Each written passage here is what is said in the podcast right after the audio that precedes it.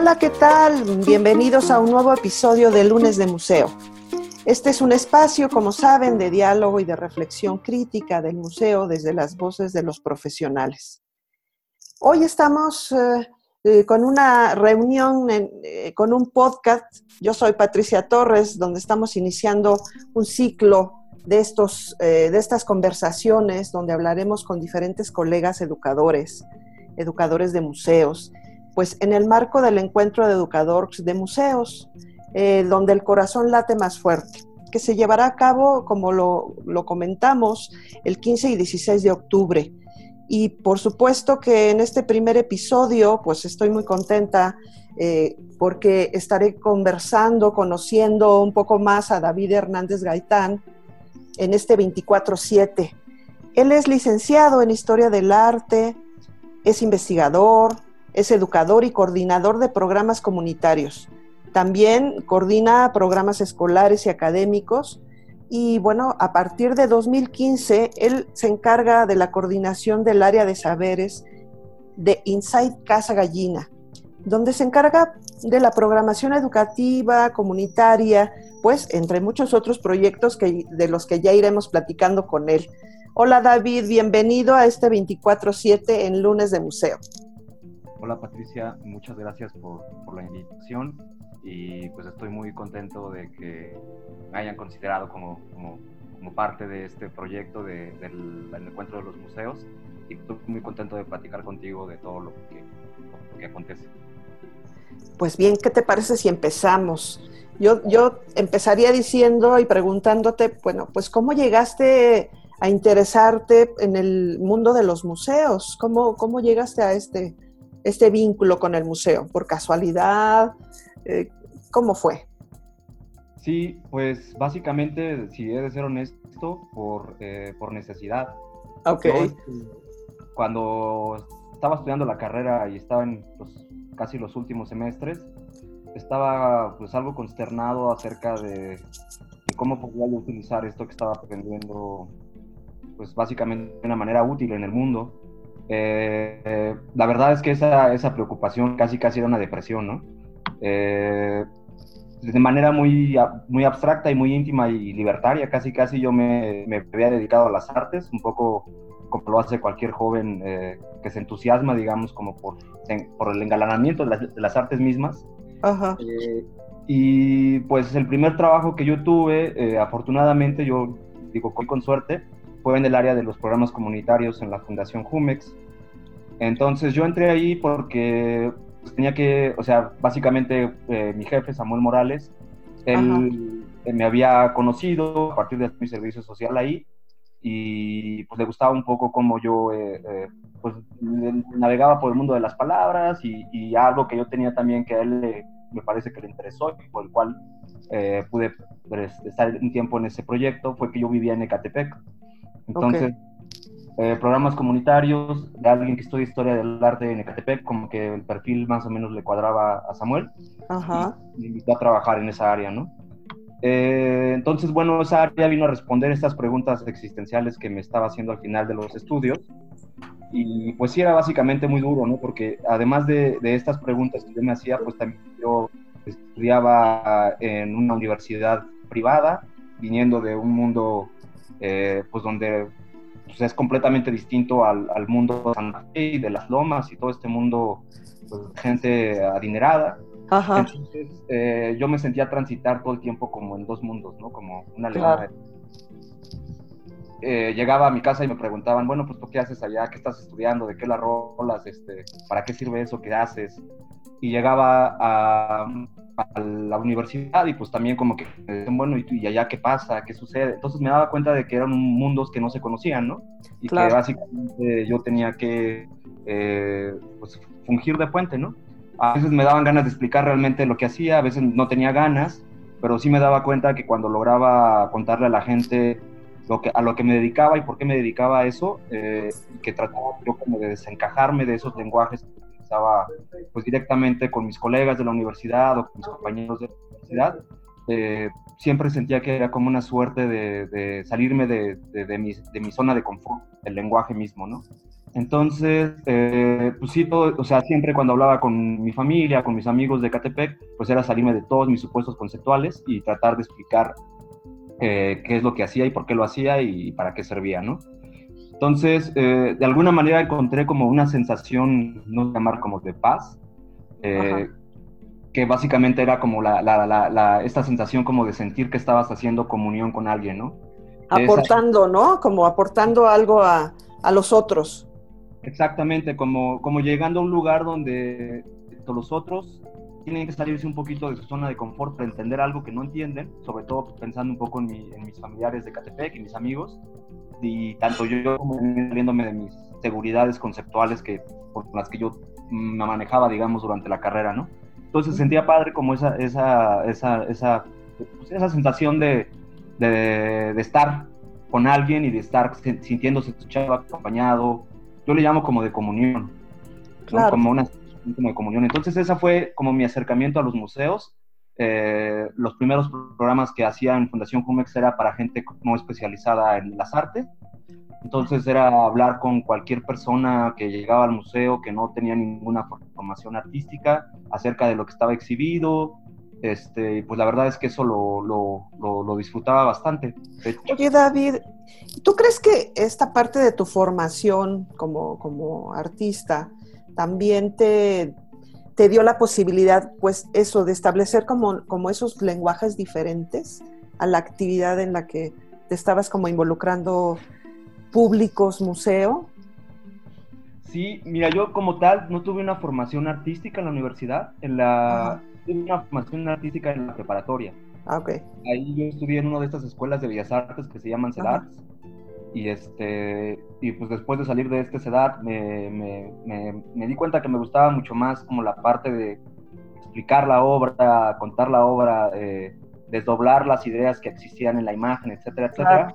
Interpretarla, ¿no? Interpretarla. Entonces me dediqué a la historia del arte, pero digamos, en un principio también cuando, cuando llegué a Fundación Jumex, también parte de esas, de esas habilidades que yo había tenido en, o que había adquirido durante la formación artística en la preparatoria, pues también las llegué a utilizar bastante y sobre todo eh, yo agradezco mucho a esa, esos años formativos porque en realidad me ayudaron en el CEDAR pues, como a pensar como fuera de la caja, como, como que siempre en la preparatoria se tenía que pensar de manera transversal, este, lateral, entonces, eh, a mí eso me ayudaba mucho cuando, cuando, cuando trabajaba en los programas comunitarios, porque entonces yo le decía que era, es como soltarle iba a la hebra, ¿no? Es como que cuando hablar de una obra, entonces era como básicamente eh, hacer las conexiones y, darse cuenta de que cualquier cosa puede caer dentro de ella, si uno está vinculado con las personas, si las personas están observando el objeto, etcétera, etcétera, ¿no? Entonces, sí, yo creo que en, en mucho sentido la formación artística como como una persona que yo, le llamo como de pensamiento lateral, Ajá. mucho a, deconstruir esa parte como mucho más rígida, mucho más metódica, que explica la historia del arte misma, ¿no? Porque así era en la universidad, básicamente te formaban para ser investigador. Sí, desde, una, desde una postura, bueno, como dirías, más, a lo mejor más clásica o más tradicional, ¿no? Claro, claro, sí, justo, la, la, la educación en la, en la Universidad Iberoamericana pues es muy buena, pero sí, básicamente vamos a dedicarnos a la investigación, lo que más importa es el objeto. Claro. Este, pues de ahí como que yo tuve la, la posibilidad de desarticularme pues, por todas las cosas formativas que, que hubo usado, ¿no? Oye, David, ahorita que mencionabas a Samuel, me, me, viene a la mente una pregunta. O sea, todos tenemos, pues desde que iniciamos nuestro contacto con los museos o con ahorita con el, con el arte o con la vinculación con otras personas desde nuestra carrera y luego ya profesionalmente, pues hay ciertos referentes que tenemos, ¿no? O sea, de alguien que pensamos que esa línea que lleva de acción, de trabajo, pues eh, es importante y nos motiva, ¿no? ¿no? Nos impulsa, ¿no? Tanto a nivel escolar o a nivel profesional. Tienes, eh, no sé si Samuel sea uno de esos referentes y tienes otros Sí, de, hecho sí, Samuel es uno, es uno de los grandes referentes de, pues, de mi práctica. Eh, él básicamente, yo no he estudiado ninguna maestría, pero básicamente yo creo que lo que he cursado con él fue básicamente mi... ya. Una especialidad, ¿no? Como una especialidad práctica, ¿no? Entonces, este, pues sí, el trabajar con Samuel, sobre todo el, pensar como su gran interés en las artes como provocación de sujetos, es decir, como todo, todo ese planteamiento que él tenía y que, y que, a mí me parecía como importante en ese momento, y que me sigue pareciendo importante, pues sí me ayudó a, a aterrizar de una manera como mucho más suave de, la disciplina meramente académica, etcétera, a una práctica como mucho más permeable. Eh, Samuel fue muy importante, eso sí. Este, también eh, recuerdo que cuando terminé yo mi licenciatura, pues básicamente eh, estaba la opción cero, titulación en Ibero, y, y, no teníamos que hacer tesis. Entonces yo hice un artículo de titulación y estaba leyendo yo a Michel Desertot, Ajá. este texto que se llama La invención de lo cotidiano. Y me gustó mucho como esta noción de entender cómo los sujetos comunes eh, se revelan, digamos, ante cualquier posibilidad de dominio. Eh, me acuerdo que en los últimos semestres de la carrera revisábamos, pues todo el mundo revisa a Foucault. Ajá. Entonces era como de, híjole, pues nadie, nadie puede salir de vigilar y castigar, ¿no? Claro. Y yo me acuerdo que Desertó sí ponía como una opción que es, que es el, la práctica cotidiana, ¿no? Entonces, a mí esa idea se me hacía, esas ideas más bien se me hacían como súper, súper valiosas. Y ese fue un gran referente también en mi vida. Ese, también Iván Illich eh, y esta noción de, de, desescolarizar la sociedad. Este, yo sé que es muy radical lo que, lo que se plantea, pero al final de cuentas, eh, pues o sea, como que siempre todo el tiempo estoy pensando que la educación no nada más pasa en las aulas, está pasando en la calle, está pasando... En todos lados. Exactamente. Entonces Iván Illich como que lo tiene muy marcado, ¿no? Este, y pues entre otros referentes, pues, pues aquellos eh, críticos de los años 70 que desarticularon, digamos, que empezaron a perfilar esta, esta crisis o empezaron a revisar esta crisis capitalista que ahora tenemos, como Noam Chomsky, este, Debois, Jean Baudrillard, eh, digamos, todos estos teóricos que, que a final del día, pues lo que hacen es como hacer sección de, de, estos momentos eh, sociales, históricos, de cómo el sujeto se comporta, cómo el sujeto enfrenta como ciertas cosas. También... Eh, ¿Y, cómo, y cómo es, es, todo un reto hacer ese proceso dentro del museo, ¿no? porque cuando leemos eh, a, estos, a estos teóricos y, algunos con ejemplos muy concretos, pero luego la intención de trasladarlos a, los espacios eh, propios como, como los museos, pues es todo, es todo un reto, ¿no? Y el potencial que tienen y la diferencia que no sé si tú encuentras del campo de posibilidades que dan los museos a diferencia de otros espacios culturales. Sí, Claro, sobre todo, eh, yo creo que, por ejemplo, todas estas inspiraciones que comentas, todo, todo esta, este back formativo que, lleva a los educadores a adquirir una posición casi política dentro de Ajá. Lo que hace básicamente es configurar un sujeto ético dentro de los museos. Eh, y ese sujeto ético, pues eh, a mí se me hace que es el educador. El educador yo lo, lo, entiendo como, como un personaje político dentro de los museos que básicamente absorbe, digamos, a veces todas estas lecturas, todos estas, estas eh, antecedentes que llega a, formarlo. Y lo que hace es posicionar una serie de prácticas. Muchas veces el público pues no te va, o el público, la audiencia o el usuario no va, o sea, no vas a hablarle de Naum Chomsky, no le vas a hablar de, de sí mismo ni nada de eso, pero en tu práctica se va a reflejar como, como la manera en que haces los programas, la manera en que haces las lecturas sobre lo que está pasando, la manera en que entiendes qué es un público, qué es una obra. Es decir, eh, yo creo que ahí el, educador del museo es como el que sintetiza todo este, este back Ajá. y una críticamente para qué está haciendo eso que hace, ¿no? Oye, David, y, y, precisamente, por ejemplo, en tu trayecto por el Museo José Luis Bello y González y por el Museo Jumex, ¿cuáles han sido estos proyectos en los que tú has visto, digamos, como reflejado estas posturas o, que te han marcado profesionalmente en el trayecto por el quehacer de lo que ha implicado o de los retos que te, que te proponen, ¿no? Los proyectos. Pues mira, yo, yo creo que la, aprendizaje más, el primer aprendizaje que tuve en el Museo José Luis Bello fue un aprendizaje eh, básicamente institucional. No tanto, no, no, tuve la oportunidad de participar directamente con el público. En ese momento yo era asistente curatorial. Más conceptual. exacto, lo que estaba tratando de el museo era, era como redefinir un guion curatorial para que todo el público pudiera tener un acercamiento. Entonces nosotros nos quedamos en la fase beta, en la, en la de replantear el, el, el, guion, ¿no? Y básicamente el encontronazo ahí sí fue con la institución de, ¿saben qué? No nos interesa, nos parece que el museo debe seguir siendo este lugar de coleccionista, de... lejano, ¿no? Lejano, donde está la señora que te dice, y aquí tenemos el bodegón y el... Entonces, digamos, ahí fue, el encontronazo fue netamente institucional, ¿no? Como de este museo como repositorio de objetos y donde la gente va y los consume y ya. Claro. La parte mucho más rica que yo, yo creo que me pudo haber pasado toda mi, mi, estancia en el Museo Jume. Yo estuve contratado seis años en ese museo. Ah, pues muy bien. Eh, tres de ellos estuve en los programas comunitarios y otros tres estuve en los programas escolares y académicos.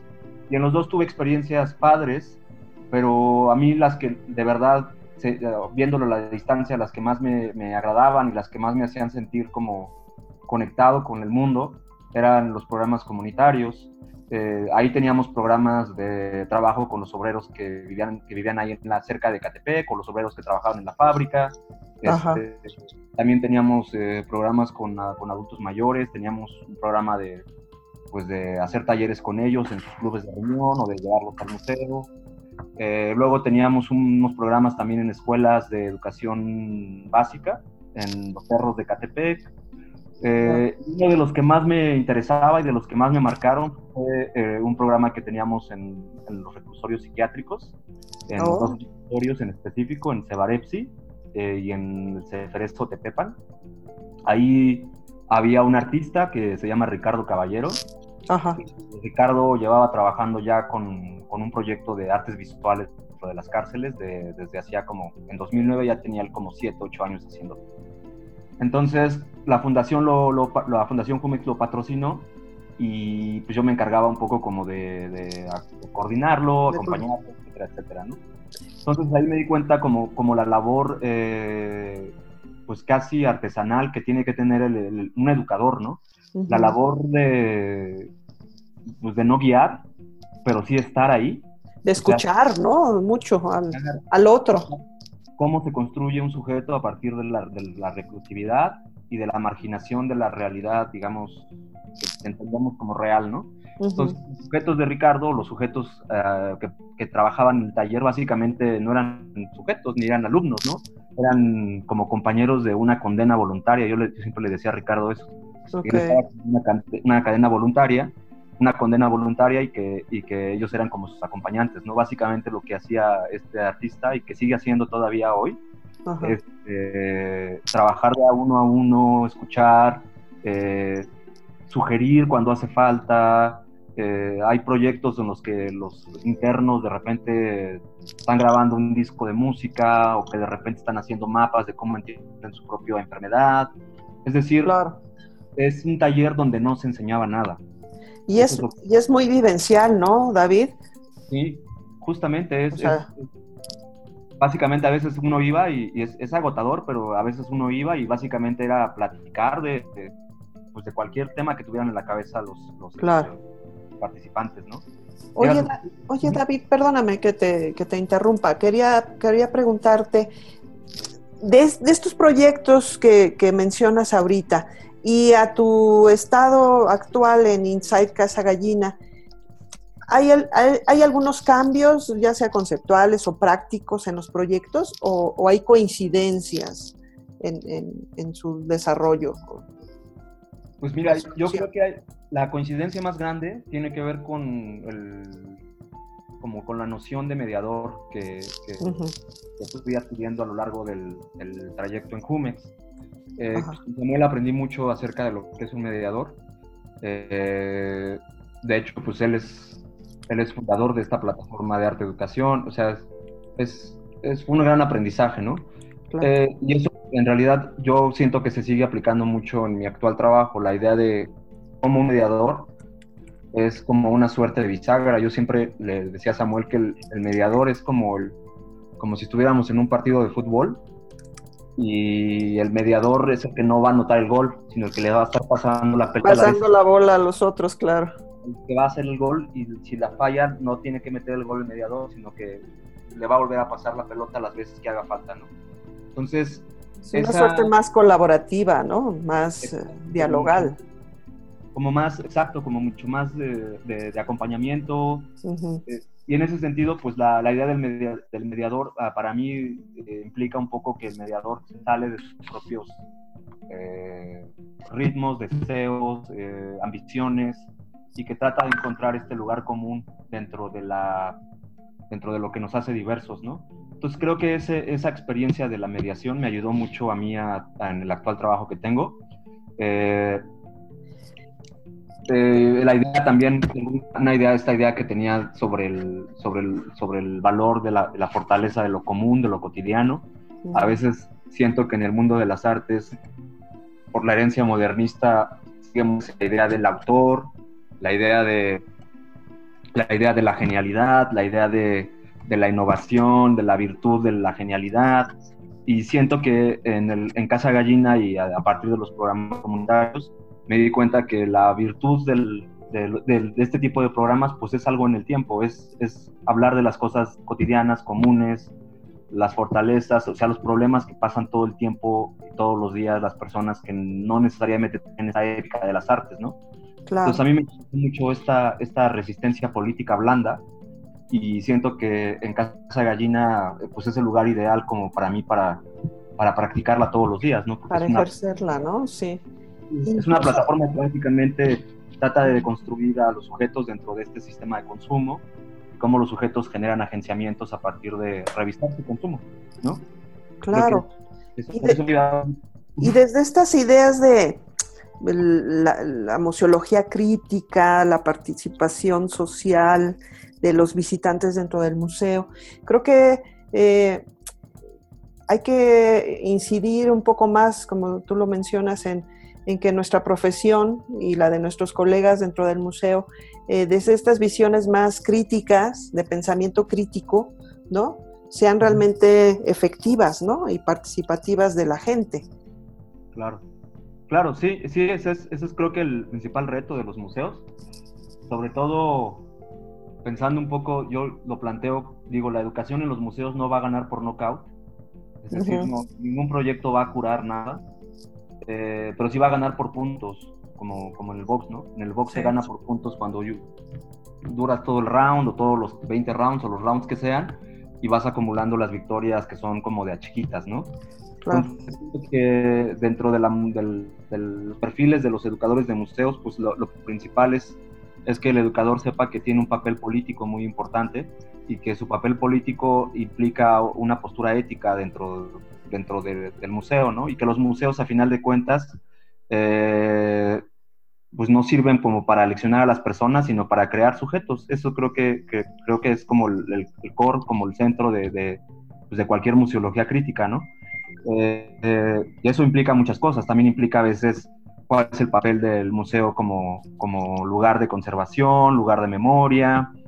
Y yo creo que el museo puede seguir manteniendo su, su, estatuto como de lugar de conservación, lugar de expertise, pero también creo que en este momento, y sobre todo pensando en que los museos son brazos del discurso político democrático de los países y se financian con el público, creo que tiene que haber un, planteamiento ético de los, de los, museos para que sirvan a todos los sujetos, ¿no?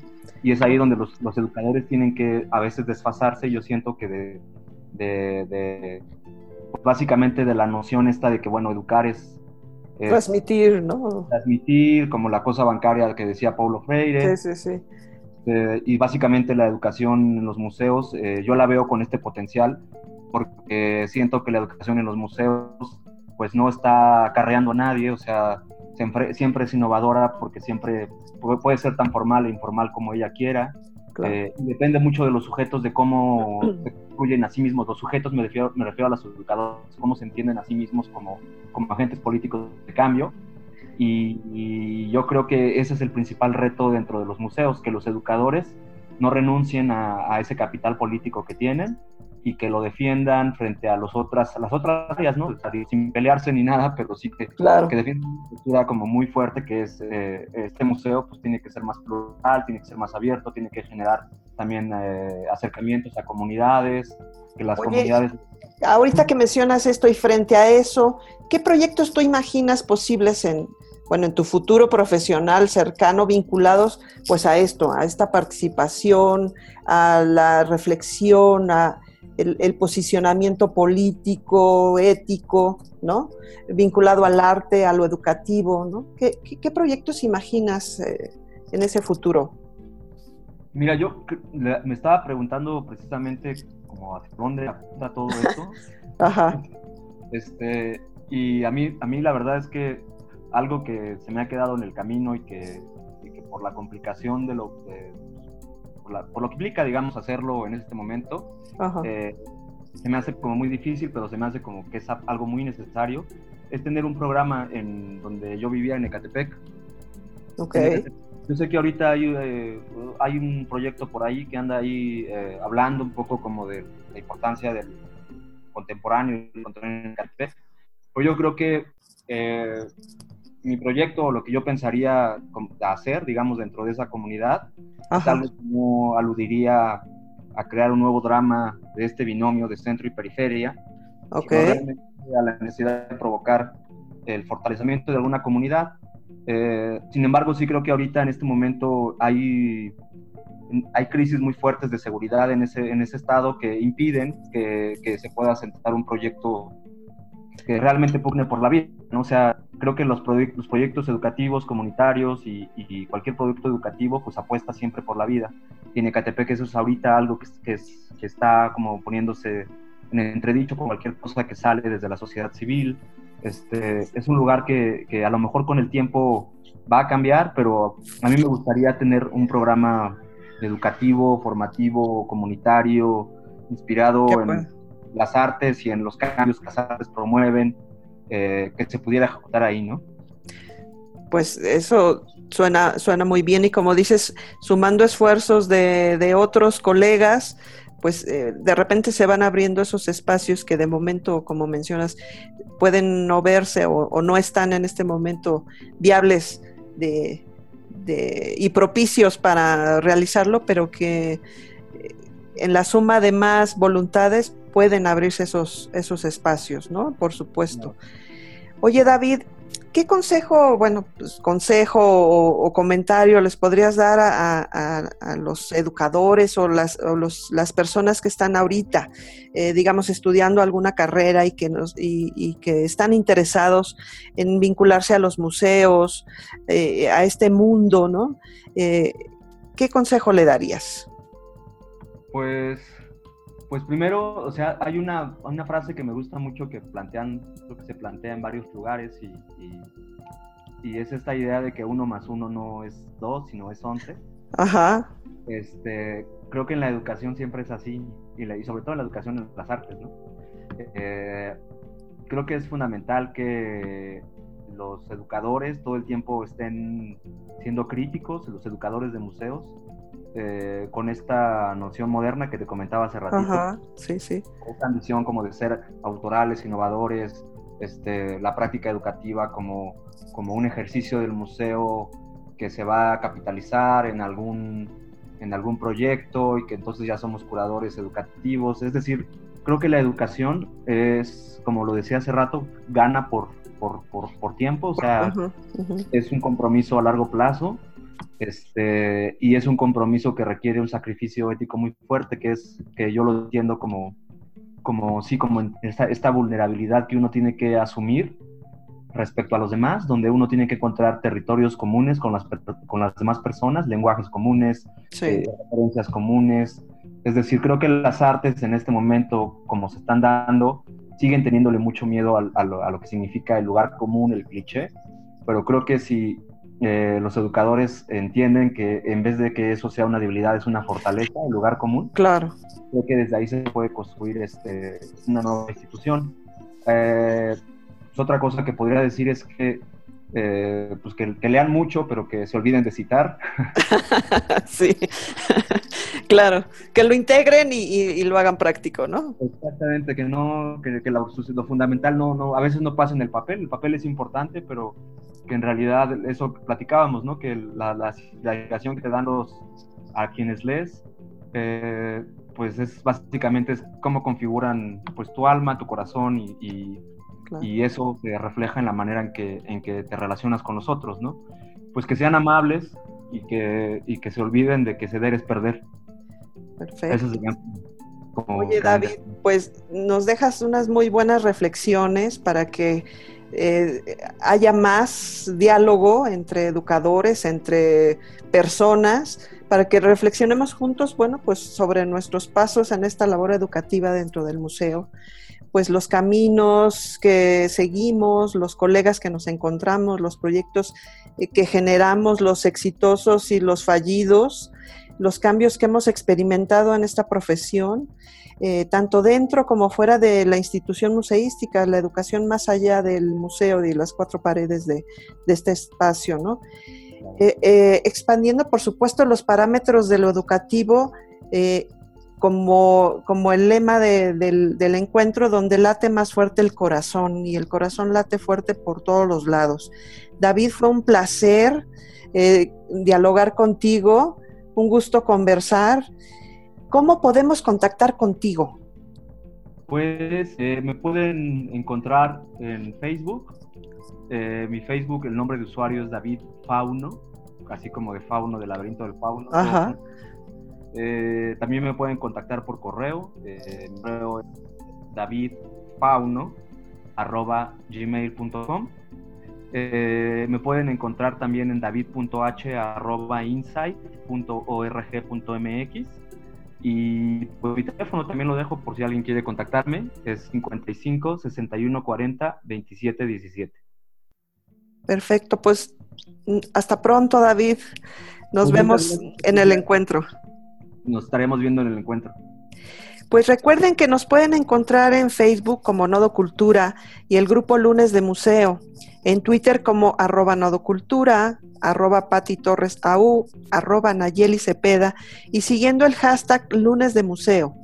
También en nuestra página nodocultura.com, en donde pueden leer más sobre estos temas educativos y otros asuntos que tienen que ver con el museo y en, pues, en siguientes episodios eh, seguiremos eh, hablando con colegas eh, sobre estos temas, sobre su trayectoria profesional y la educación en museos. Hasta pronto.